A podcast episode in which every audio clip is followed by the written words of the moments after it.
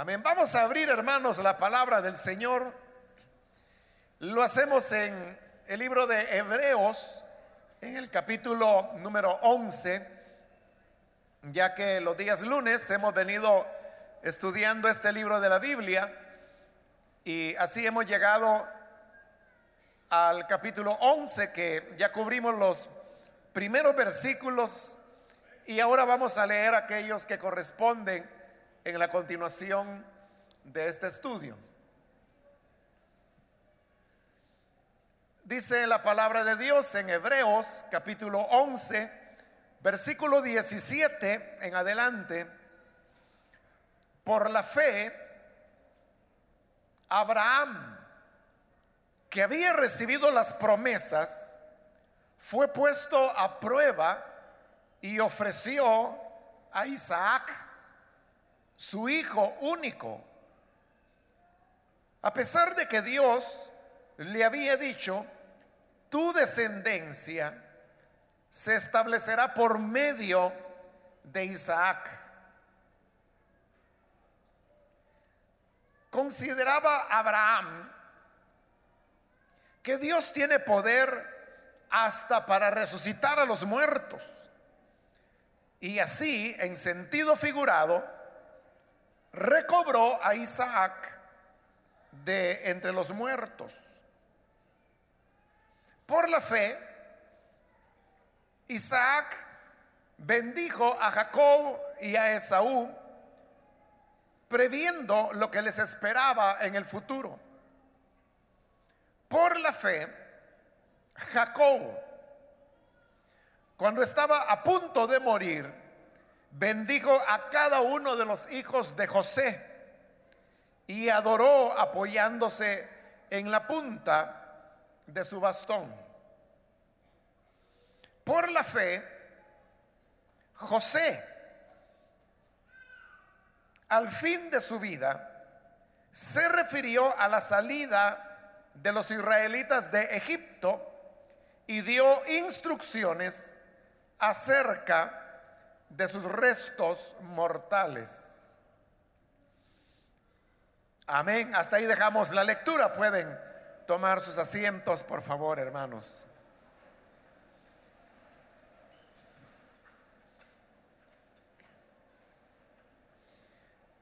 Este día continuamos con este capítulo 11 de Hebreos, donde se está presentando ejemplos de personas que fueron modelo en cuanto al tema de la fe.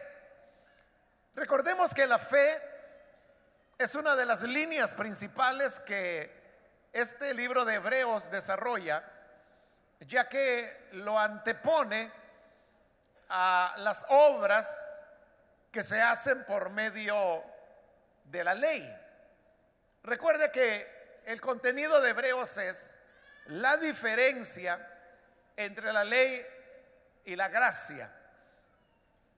Que el nuevo pacto, que es el pacto por medio de la gracia, no por obras, es superior al pacto que Dios hizo con Israel a través de Moisés y que sí era por obras. Entonces se ha venido demostrando de diversas maneras pasando por diversos temas, que el Evangelio de la Gracia es el único que puede justificar al ser humano de manera real, verdadera.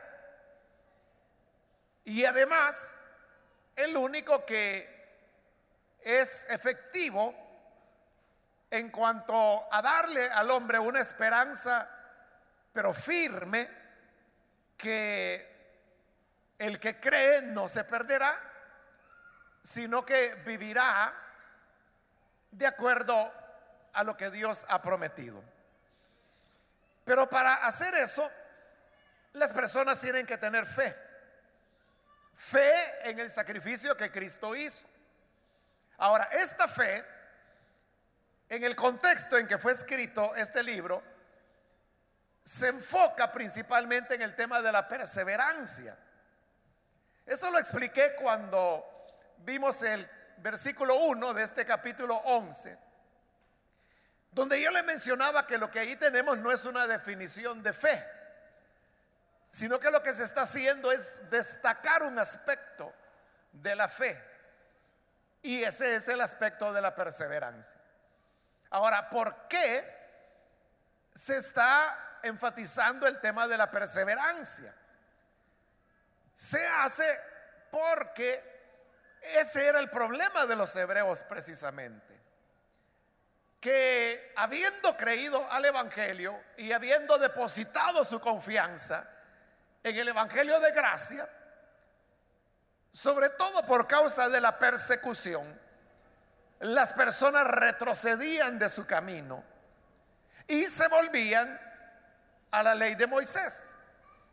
Y por eso es que en el capítulo 6 y luego en el capítulo 10 vimos cómo, por decirlo así, se sentencia duramente a aquellos que abandonan la gracia de Dios para querer justificarse por medio de sus obras. Y ahí es donde vienen los pasajes que ya explicamos porque ya pasamos por ellos, donde se dice si alguno pecare voluntariamente, ya no tiene más esperanza, sino solamente la terrible expectación del hervor de fuego que habrá de devorar a los adversarios. Pero ese pecar voluntariamente explicamos que no es los pecados que usualmente el creyente por su descuido y debilidad comete, sino que el pecado voluntario del que ahí se habla es abandonar la gracia de Cristo para volverse al sistema de obras. Y eso es lo que se condena como algo que no tiene perdón, porque precisamente se está rechazando el único camino de perdón que Dios ha establecido, que es por medio de la gracia y no por medio de las obras. Por eso es que hay un llamado constante que se hace en este libro a que los creyentes puedan permanecer fieles, no retroceder, mantenerse creyendo y confiando que la gracia de Cristo es suficiente para darnos el perdón de pecados. Y ahí es donde entra el tema de la constancia, que debemos ser constantes en el camino del Evangelio, constantes en la fe, constantes en no movernos de nuestra confianza, que no nos vamos a salvar por las obras que hagamos, sino que seremos salvos por la gracia en Cristo, por nuestro sumo sacerdote que es el Señor Jesucristo, quien intercede y aboga por nosotros. Estos son los elementos de nuestra confianza. Así se llega a este capítulo 11, donde se comienza a poner una serie de ejemplos de hombres y mujeres de Dios por eso es que a este capítulo 11 se le llama los héroes de la fe. Porque habla de hombres, de mujeres, héroes y heroínas, que en cuanto a la fe fueron perseverantes, a pesar de que no siempre las cosas resultaban como humanamente uno pudiese desear. Porque algunos por la fe, lo vamos a ver más adelante, fueron muertos, fueron aserrados, fueron perseguidos, pero la fe la conservaron. Ese es el punto. La perseverancia. Ellos perseveraron en la fe a pesar que muchos de ellos murieron y no vieron aquello en lo que habían creído hecho realidad. En el versículo 13, que ya lo vimos, pero podemos leerlo de nuevo, dice, todos ellos, refiriéndose a esos grandes hombres, vivieron por la fe. Y oiga esto, murieron sin haber recibido las cosas prometidas. Se murieron y no vieron la promesa cumplida. Más bien las reconocieron a lo lejos y confesaron que eran extranjeros y peregrinos en la tierra. Entonces vea, estos hombres sabían que iban a morir y sabían que no habían visto cumplida aquella promesa en la cual ellos habían creído. ¿Qué lo llevaba a eso? Porque una actitud pudo haber sido, bueno, yo toda mi vida he confiado en el Señor, creía su promesa y ahora me estoy muriendo. Y a pesar que yo creí con toda sinceridad, me voy a morir y no voy a ver la promesa. Entonces yo fui un tonto toda mi vida. Toda mi vida yo estuve esperanzado en esa promesa que no la voy a ver. Esa pudo haber sido una actitud. Pero no hicieron eso, sino que conservaron su fe hasta la muerte. Y en el momento de la muerte ellos sabían que no iban a ver la promesa. Pero ellos decían, la promesa vendrá. Aunque ellos no la iban a ver, sabían que en el futuro se haría realidad. Murieron sin haber recibido las cosas prometidas.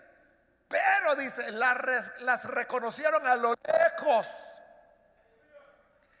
Ellos pensaron, moriré, yo sé que estos son ya mis últimos días. No voy a ver la promesa hecha realidad. Pero yo sé que esa promesa se cumplirá. La contemplaban a lo lejos, más allá de su muerte.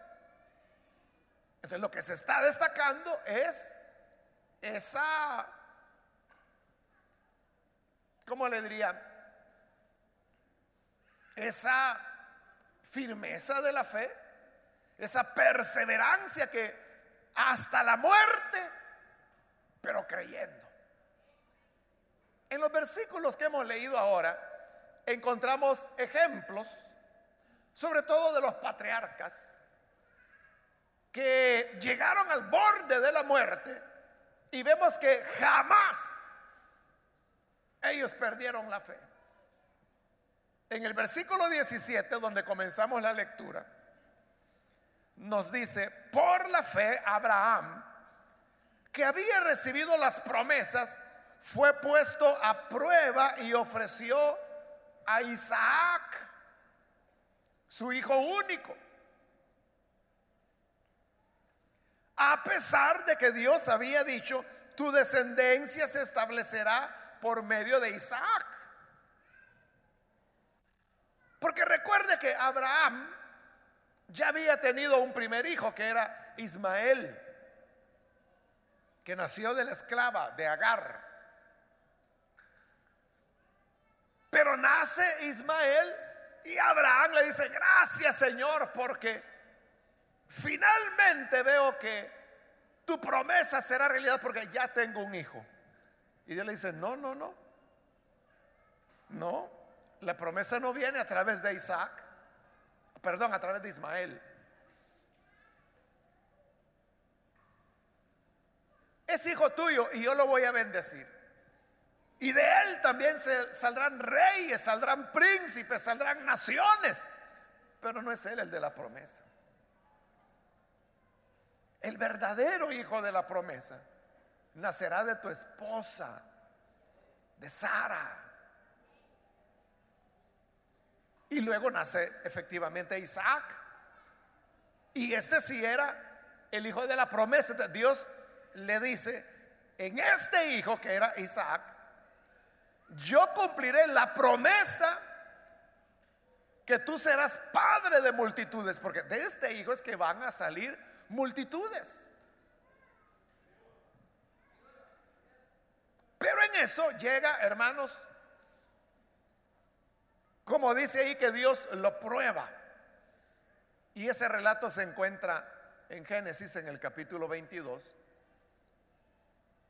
Yo le dije que estos son hombres que creyeron hasta la muerte. pero aquí no es la muerte de Abraham, es la muerte de su hijo. Porque un día Dios le dice, mira, Abraham, ofréceme en sacrificio tu hijo, el que amas, el que era el hijo amado de Abraham, estaba bien, pero lo más serio es que era el hijo por medio del cual se iba a cumplir la promesa. Entonces, vea, ahí hay una contradicción. Abraham se ve en una encrucijada. O como decimos nosotros, entre la espada y la pared, ¿para dónde se hacía? Porque era contradictorio. Porque si Isaac era el hijo que Dios le había dicho, de él te van a nacer multitudes, y ahora Dios le está diciendo que lo mate. Isaac en esa época tenía como 13 años de edad. Era un niño. Obviamente no se había casado ni tenía hijos. Entonces, ¿cómo es que Dios le promete en este niño te van a nacer hijos como las estrellas del cielo? Pero le está pidiendo que lo mate. Y no, no se ha casado. Isaac se va a casar hasta los 40 años de edad. Eso es una contradicción. Pero el otro tema es, Abraham sabía que la promesa que Dios le había dado, que él sería padre de multitudes, se cumpliría por su lealtad a Dios, por su obediencia a Dios. Si él no sacrificaba a su hijo, él estaría siendo desleal a Dios. Y por lo tanto, la promesa no se cumpliría. ¿Se da cuenta de la encrucijada? Hiciera una cosa o hiciera la otra, la promesa no se iba a cumplir. Si sacrificaba a su hijo como Dios se lo pedía, la promesa no se iba a cumplir porque iba a matar aquel por quien la promesa se cumpliría. Pero si no lo sacrificaba, la promesa tampoco se cumpliría porque él estaría siendo desleal a Dios. Entonces vea cómo la fe no es tan fácil como a veces nosotros creemos o imaginamos. Hace poco yo, el sábado fue, me encontré un hermano él es pastor, pero de otra iglesia, de otra denominación. Yo realmente no lo conocía, entonces yo llegué a un lugar y él estaba ahí y pasé por ahí y, me saluda y me dice, hermano. Bueno, yo, llegué y lo saludé y entonces él, él, me empezó a contar, mire, yo soy pastor y me dijo el nombre de la iglesia donde él va y yo conozco su ministerio, me dice, desde hace años, hace como 30 años. Y lo he venido escuchando. Pero lo que le quiero decir es que en algún momento me dice, me alegra, me dice que usted esté en la obra de Dios, me dice que haya perseverado todo este tiempo. Y me dice, la obra de Dios, me dice, es lo más maravilloso que puede haber. Eso es lo más lindo, me dice. Es, me dice, como andar caminando en el aire. Así siento yo, me decía. Como que ando flotando en el aire.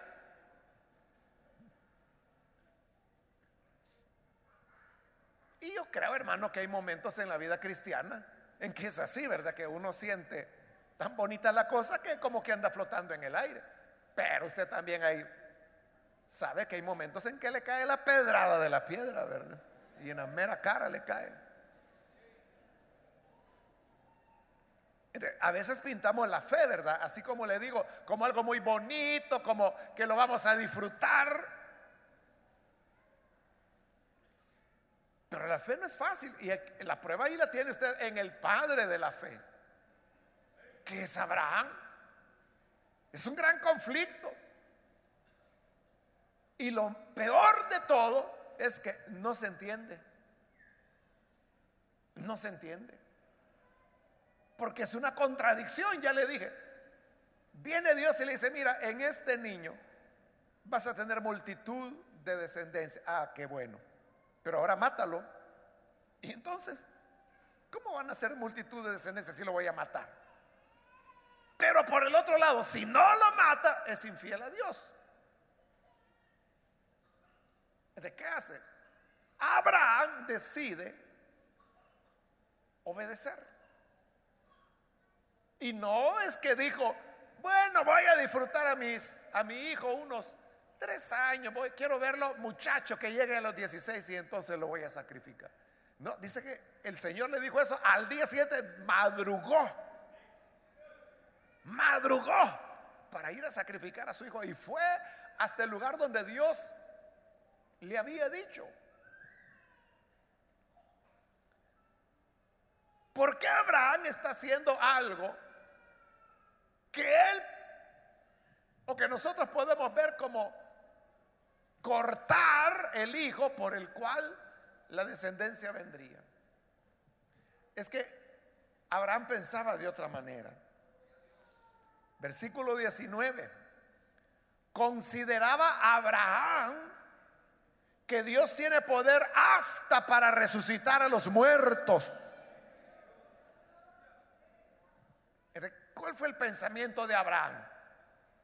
No puedo dejar de sacrificar a mi hijo, porque entonces sería infiel a Dios. Pero si lo sacrifico, corto mi descendencia, que es por la cual Dios le había dicho, que sería padre de multitudes. Ya sé, dijo Abraham, aquí lo que va a pasar es que yo lo mato y Dios lo va a resucitar y se va a cumplir la promesa. Eso fue lo que él pensó, que Dios era poderoso hasta para resucitar de los muertos. Pero vea, en una época cuando nadie había sido resucitado de los muertos. Una resurrección se va a dar hasta la época de Elías, que resucita a un niño. Luego Eliseo resucita a otro. Luego, cuando van a enterrar a un fulano, toca los huesos de Eliseo que ya hacía rato se había muerto y resucita el hombre. Creo que esas son las únicas tres resurrecciones que se mencionan en el Antiguo Testamento. Y luego hasta en el Nuevo, ¿verdad? Y aparece Jesús resucitando. Y también aparece Pedro, aparece Pablo. Pero aquí no había, nadie había resucitado. Nadie jamás había vuelto de la muerte. Mire lo que es la fe. Abraham creía, aunque nunca había ocurrido, pero Abraham creía que Dios tenía tal poder que podía resucitar a un muerto. Y que su hijo iba a ser muerto, pero que Dios lo iba a resucitar. Por eso es que cuando él ya iba a subir al monte donde Dios le dijo, allí vas a sacrificar a tu hijo. Abraham llevaba dos criados. Y les dijo a los criados, quédense aquí en tanto que yo voy con el muchacho a adorar, pero ya vamos a regresar. Así dice la Biblia. Que Abraham le dijo, ya vamos a volver. Abraham sabía que no era el final. Su mente era, Dios lo resucitará. Y voy a bajar, vamos a venir de nuevo con el muchacho. Esa es la fe perseverante. Yo le preguntaría, ¿hasta dónde le alcanza la fe a usted? ¿Puede la fe alcanzarle hasta la muerte? Que ese es el tema ahí. Perseverar hasta la muerte. Suponiendo que llegó su hora fatal y usted está consciente que va a morir. ¿Qué hace en esa hora? Mantener la fe o comenzar a tener miedo y a pensar, ¿y qué tal si todo esto era un invento? ¿Y qué tal si lo que me dijeron es falso? ¿Y qué tal si Cristo no existe? ¿Y qué tal si no hay perdón de pecados? ¿Y si me muero y me condeno? ¿O quizá ya no hay otra vida y esto es lo último y ya me estoy muriendo? ¿Qué va a pasar conmigo? La persona puede caer en la desesperación. Pero estos hombres son ejemplo, porque hasta la muerte perseveraron en la fe. Y así fue. El versículo 19, la segunda parte, dice, y así, o sea, Abraham pensaba que Dios tiene poder hasta para resucitar de los muertos. Y así, en sentido figurado, recobró a Isaac de entre los muertos. Porque Abraham ya lo había dado por muerto, porque él estaba decidido a sacrificarlo, como Dios se lo pidió. Y por eso dice que en sentido figurado, en el original, en el griego lo que dice es, en parábola lo recibió de entre los muertos. Claro, usted sabe, el niño no fue muerto. Abraham estaba a punto de sacrificarlo cuando aparece un ángel que le dice, detente, no le hagas daño al muchacho porque ya veo que temes a Dios. Y aparece por ahí un carnero y lo sacrifica en lugar del niño. Por eso dice que en sentido figurado o en parábola lo recibió de entre los muertos. No porque se haya muerto, pero estaba ya dado por muerto. Luego se pone el ejemplo del mismo Isaac, que hoy ya es un anciano, ¿no? Ya tiene a sus dos hijos, Esaú y Jacob. Y dice el versículo 20, por la fe, Isaac bendijo a Jacob y a Esaú, previendo lo que les esperaba en el futuro. Recuerde que Isaac fue el heredero de la promesa. Porque lo que Dios le prometió a Abraham, ahora se lo reafirma a Isaac. Y le dice, esta tierra es tuya y serás padre de multitudes. Pero solo dos hijos tiene. Bueno, primero que Rebeca, que es con quien se casa, era estéril. No podía tener hijos. Pero él ora, ella concibe y entonces tiene los mellizos, que era Jacob y Esaú. Esaú era el mayor, pero note cómo en la escritura se le da vuelta y se menciona primero a Jacob, que era el menor. ¿Pero por qué? Precisamente porque allí dice que en el momento, ese fue un error, hermanos, de, de Isaac. Porque él pensó que ella se iba a morir y por eso le dijo a Esaú, que era su hijo favorito, ve, cásame algo, cocínamelo, porque yo ya me voy a morir y quiero bendecirte. Y ahí es donde Jacob aprovecha, se disfraza, engaña a su padre y recibe la bendición. Pero ¿qué ocurre? Isaac no se muere. Isaac todavía va a vivir como más de 50 años. El hecho es que él pensó que ella se iba a morir. Pero entonces vea, para él la muerte ya venía. Pero a pesar que está muriendo, recuerda, él tiene la promesa que esa tierra será de él y todavía vive en una tienda. Porque no tienen nada de tierra. O sea, lo único que es propiedad de la familia es la cueva de Macpela que compró Abraham para sepultar a su esposa Sara. Y ahí es donde se van a ir sepultando a Isaac, a Rebeca, a los otros patriarcas. Jacob mismo es sepultado ahí.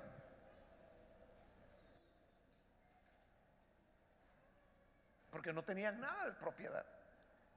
Pero sin tenerlo nada, mire, que dice el 20 que por la fe Isaac bendijo a Jacob y a Esaú. previendo lo que les esperaba en el futuro. Isaac no lo veía, no vio la promesa cumplirse. Pero él dijo, se cumplirá en el futuro. Por lo tanto, voy a repartir. Y bendice a Jacob y le dice que el rocío del cielo bendiga la tierra que vas a trabajar, que el Señor te prospere, que te multiplique. Bueno, le da toda clase de bendición, Señor, y hará sobre tu hermano. Y así es. Jacob es bendecido. Pero uno diría, bueno, ¿y un viejito moribundo? ¿Qué, tiene para dar? Si está para que lo ayuden, está para que le den su atolito. Pero el que va a dar, él estaba repartiendo tierras, riquezas, bendiciones. ¿Y de dónde? De la fe. De creer que Dios iba a cumplir su promesa. Él creía que ella se iba a morir. Ya le dije que pasarían décadas antes que se muriera, pero él creía que ella era su muerte.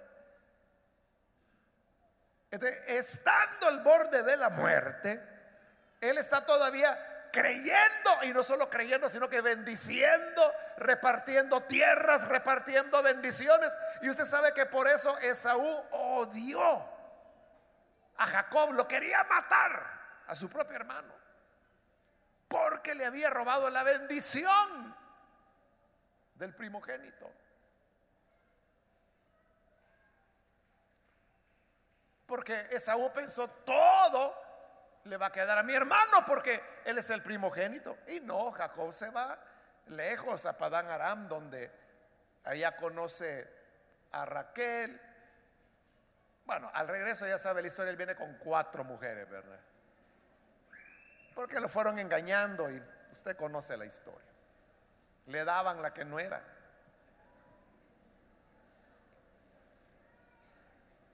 Pero cuando vuelve, Jacob, él ya era rico.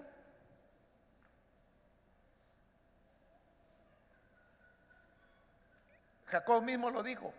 Cuando iba huyendo, lo único que tenía era el bastón en el que me apoyaba. Y ahora que vengo de regreso, vengo sobre dos campamentos. Dios lo había bendecido mucho. No le llegó a quitar nada a su hermano. Al contrario, Jacob le dio regalos. Entonces cuando Esaú se da cuenta que Jacob no le va a quitar nada, sino que al contrario le está regalando más, entonces se reconcilia con él y están en paz. Entonces sí fue cierto lo que Isaac hizo de bendecirlos, pero lo hizo al borde de la muerte. Veamos, ahora Jacob, Jacob también ya envejeció. 21, versículo 21. Por la fe, Jacob cuando estaba a punto de morir, bendijo a cada uno de los hijos de José y adoró apoyándose en la punta de su bastón. Ahora Jacob es el que ya tiene 137 años creo que tenía y, perdón, 167, algo así. La cosa es que era muy anciano. Y manda a llamar a José. Y José se lleva a sus hijos, que eran los nietos de Jacob, Efraín y Manasés, que para esa época ellos ya eran hombres, ya eran muchachos. Jacob, como era muy anciano, ya estaba casi ciego. Y habla con José y le dice, hijo, cuando yo me muera, no me vayas a dejar enterrado aquí en Egipto. Yo quiero que me lleves allá a la tierra que Dios nos ha prometido. Y me entierres en el sepulcro donde está tu bisabuelo Abraham. ¿Dónde está tu abuelo Isaac? Ahí quiero que me entierren a mí. Y en eso ve a los muchachos. Y estos hombres que están aquí, les Ah, papá, ellos son mis hijos. Mira, hijo, lo que son las cosas. Yo creí que nunca más te volvería a ver. Y Dios me permite ver hasta tus hijos. Los voy a adoptar como hijos míos. Y los bendice. Y cruza las manos para darle la primogenitura a Efraín, que era el menor. Y así es como el versículo 21 dice, Jacob cuando estaba a punto de morir, bendijo a cada uno de los hijos de José. mire las cosas. Jacob otra vez es, o más bien es ahora un anciano que está agonizando. Él sabe que son sus últimos días. Por eso está bendiciendo a sus nietos. Y les entrega tierras, les entrega bendición de Dios de una tierra que Efraín y Manasés nunca habían visto. Porque ellos habían nacido en Egipto. Pero él dice, el Señor los llevará allá. Es decir, que Jacob ha llegado a su muerte. Pero en la muerte misma, su fe sigue firme, sigue constante, sigue perseverando. Amén, hermanos. Ese es el mensaje. Eso es lo que Dios quiere de nosotros. Que perseveremos en la fe hasta la muerte. En la fe de este Evangelio de gracia, que no vayamos a retroceder a las obras.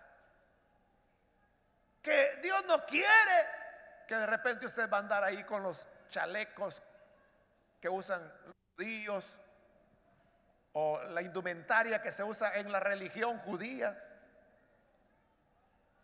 O que usted esté confiando en que no es que yo me voy a salvar porque mire, yo hago estas y estas obras. Yo no soy así, así, así como aquel publicano que está por allá. No es eso. O sea, eso sería un retroceso. Pero hasta la muerte, nuestra confianza tiene que ser el sacrificio del Hijo de Dios. Que por Él nosotros somos reconciliados con el Padre, con Él tenemos paz para con Dios. Por medio de la fe.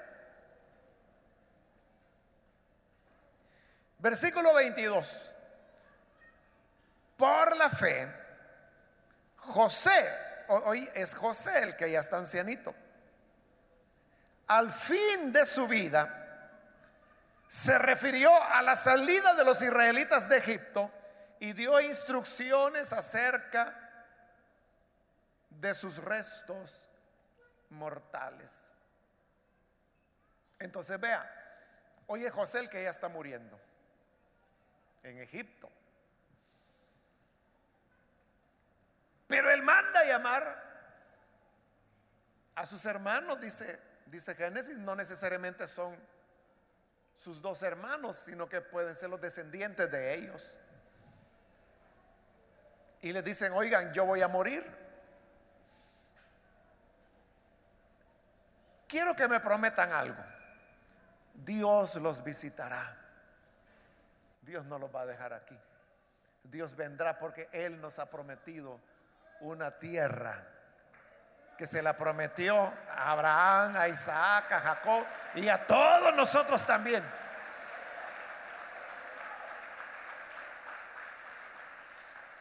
Entonces yo quiero que cuando muera, me van a embalsamar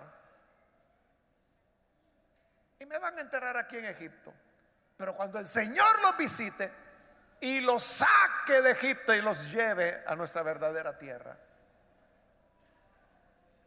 háganme el favor de llevarse mis restos. Llévense mis huesos, no los dejen aquí en Egipto. Yo quiero estar allá, donde ya estaba su bisabuelo Abraham, su abuelo Isaac, su padre Jacob. Y ahora dice, quiero estar yo también ahí.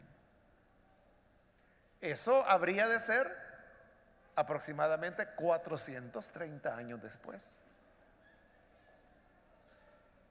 Y Moisés le cumple el deseo. Cuando ya viene el éxodo y van a salir de Egipto, Moisés dice, vayan a traer los restos de José, nos lo llevamos. Y se lo llevaron. Como a José lo momificaron. Y usted sabe que una momia, bueno, hay momias que ahí están todavía en los museos. Porque la tierra de Egipto era muy seca. No había humedad. Y por eso estas momias se conservaron por miles de años. De seguro, 430 años después, la momia de José estaba en muy buenas condiciones, se la llevaron y lo fueron a sepultar en la tierra de Israel. Pero como ahí ya era una tierra fértil que, que fluye leche y miel, las condiciones de humedad obviamente descompusieron el cuerpo y se cumplió lo que Dios dice, que vuelve al polvo de donde fue tomado. O sea, ya no quedan restos de José. Pero lo interesante es que José está muriendo. Y él sabe que va a morir. Eso está dando instrucciones. Pero él dice, cuando muera, llévenme. Llévenme. No quiero que me vayan a dejar aquí. Porque digo, aunque sean mis restos, pero yo quiero entrar a esa tierra que Dios nos ha prometido. Eso nos habla de su fe, de su perseverancia hasta la muerte. Y no solo hasta la muerte, sino que da instrucciones para después de su muerte. Instrucciones que se cumplirían 430 años después. Esa es la fe, hermanos. Por eso es que hay hermanos o hermanas que dejan instrucciones, ¿verdad? Y dice, miren, cuando yo me muera, yo no quiero que nadie vaya a andar llorando. Lo que quiero es que me canten, canten mi alabanzas. Quiero que me canten tal o cual himno. Porque su fe va más allá, ellos se van a morir, pero se mueren sabiendo que le van a hacer culto que van a haber alabanzas, que se va a cantar lo que a ellos les agrada. Jamás pensaron en volver. Jamás pensaron creer en Cristo está bien. Pero además de creer en Cristo para salvarse, hay que hacer esto y hay que hacer lo otro y hay que caminar así y hay que peinarse así. Allí sí uno se salva. Así que va a tener fe es contrario a la fe. Pero si creemos, la sangre de Cristo me quita todo pecado.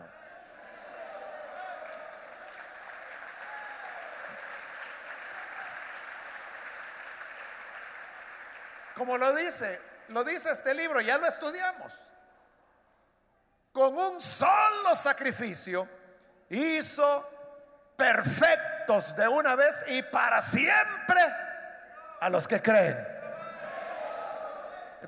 Yo, no tengo la preocupación de que, ¿y si hago aquí? ¿Y si hago allá? ¿Y si camino allá? ¿Y si uso de estos zapatos? ¿Y si este color no le gusta al Señor? ¿Y si este peinado? Ay Dios hermano, eso no es fe. Pero la fe es, con ese solo sacrificio, ya me hizo perfecto para siempre. Y si Él me perfeccionó, no tengo nada que añadir, nada que sumar, porque ya no hay espacio para añadir nada. Cristo hizo lo necesario y lo suficiente para el perdón de nuestros pecados. Esa fe, amén, esa fe, esa confianza es en la que debemos perseverar hasta la muerte. Hasta la muerte y más allá de la muerte. Por eso le decía que algunos dan instrucciones aún más allá de la muerte. Y mire, cuando yo me muera, ahí en mi placa, ahí me pone esta frase. O póngame este versículo. Yo sé que con mis ojos he de ver a mi redentor. O sea, su fe va más allá. Hoy si uno camina por los cementerios, uno ve, se distingue, ¿verdad? Que tumba es de un creyente y que tumba es de un no creyente. En la tumba del creyente dice, yo soy la resurrección y la vida. En otra tumba uno encuentra que dice, el que en mí cree vivirá eternamente. En otra tumba dice, yo sé que me levantaré y con mis ojos he de ver a Dios. Y por todos lados uno encuentra manifestaciones de fe. Esa es la perseverancia. Entonces, nosotros los cristianos, hermanos, no debemos estar para quebrarnos frente a los problemitas. Es que lo que vivimos, hermanos, en la tierra son problemitas. Así dice la Biblia. La leve, dice, la leve tribulación momentánea. Esas son las pruebas que vivimos acá en esta vida. Dice leve y momentánea. Son nada, dice, comparado con el eterno peso de gloria que hemos de tener en el Hijo de Dios.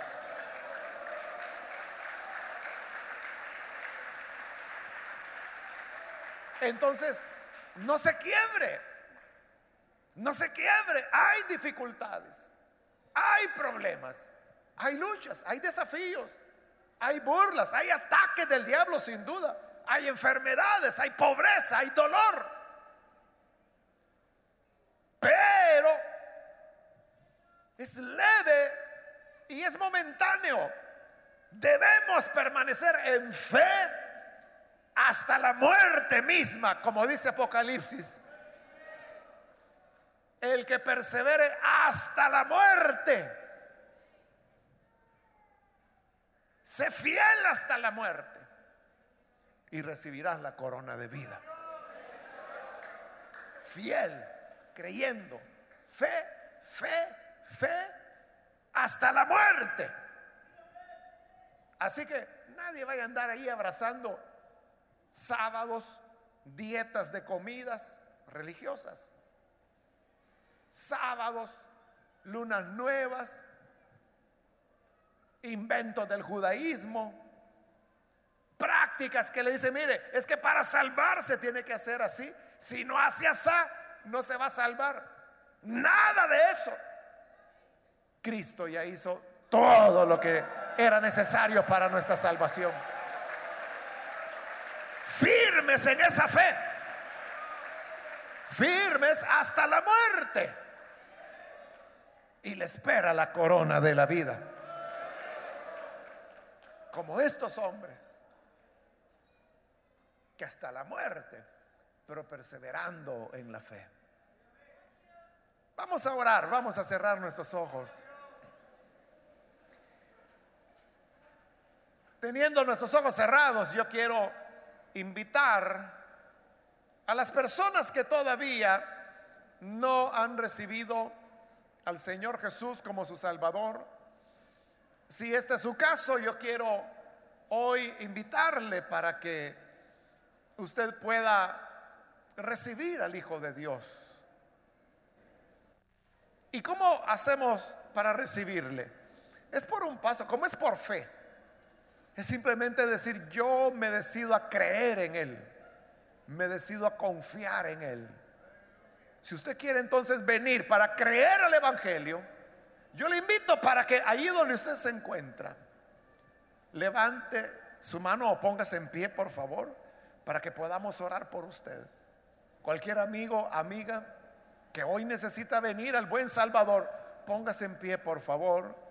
Vamos a orar cualquier amigo, amiga que oye por primera vez acerca de esta fe perseverante, hoy es su momento para creer.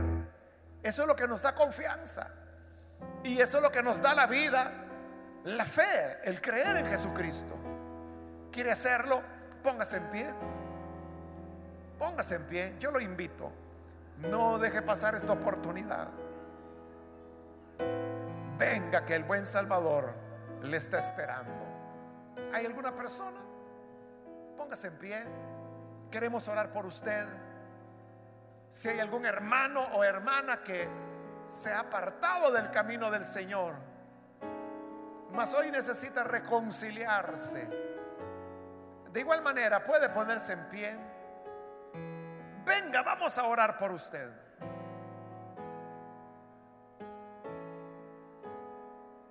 ¿Hay alguna persona que lo hace?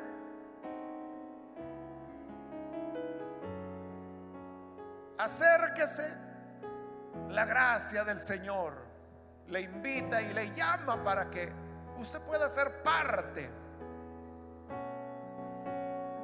de este pueblo que ama al Señor y espera en Él.